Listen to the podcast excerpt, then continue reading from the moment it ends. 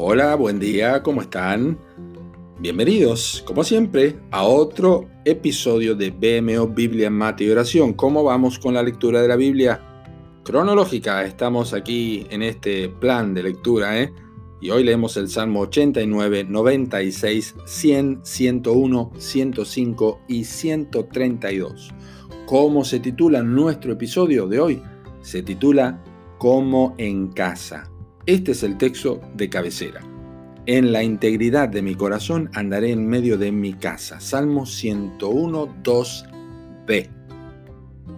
Alguien dijo una vez, lo que un hombre es en su aposento a solas con Dios, eso es y nada más. El pastor que dijo esto fue Robert Murray McShane, el pastor escocés que murió a los 29 años. Salomón dijo también, cuál es su pensamiento en su corazón, tal es él. Proverbios 23:7. En ningún otro lugar mostramos más genuinamente lo que somos que no sea nuestra propia casa. La familiaridad del hogar favorece a la conducta natural y genuina. Lo que somos en la casa es lo que somos en realidad. David orando a Dios y comprometiendo su vida interior con el cielo, hizo de la integridad de su corazón un asunto firme en su propio hogar.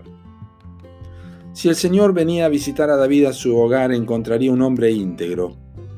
No habría música que David tendría que quitar de su reproductor.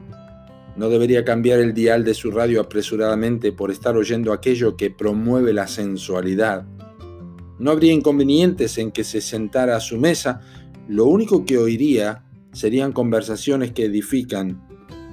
Jamás debería preocuparse por encontrar su Biblia, siempre la tendría a mano. No tendría que inventar un tiempo de oración.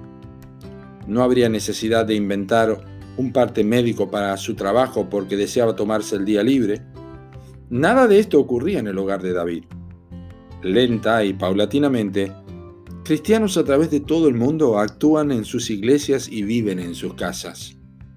Caín mató a Abel cuando terminó el tiempo de ofrecer sus ofrendas, no antes, no era adecuado. Era mejor fingir. La voz de Jacob, pero las manos de Saúl. La voz de quien tuvo la primogenitura, pero las manos del profano. No hay integridad. No se fabrica los domingos en la iglesia, es un asunto del corazón y es un asunto de todos los días en la casa. ¿Qué es lo que hace posible la integridad en la casa? David lo dejó entrever al decir, entenderé el camino de la perfección cuando vengas a mí, dice la primera parte del versículo 2. Es la presencia de Dios, es la conciencia de vivir en su presencia dentro o fuera de casa. Es que en la casa se vive más que en la iglesia. Por eso Dios lo indicó concretamente, y las repetirás a tus hijos y hablarás de ellas estando en tu casa, Deuteronomio 6, 7. Y las escribirás en los postes de tu casa y en tus puertas, 6, 9. Y las enseñarás a vuestros hijos hablando de ellas cuando te sientes en tu casa, 11, 9.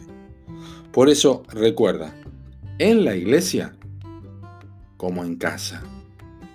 Que Dios te bendiga.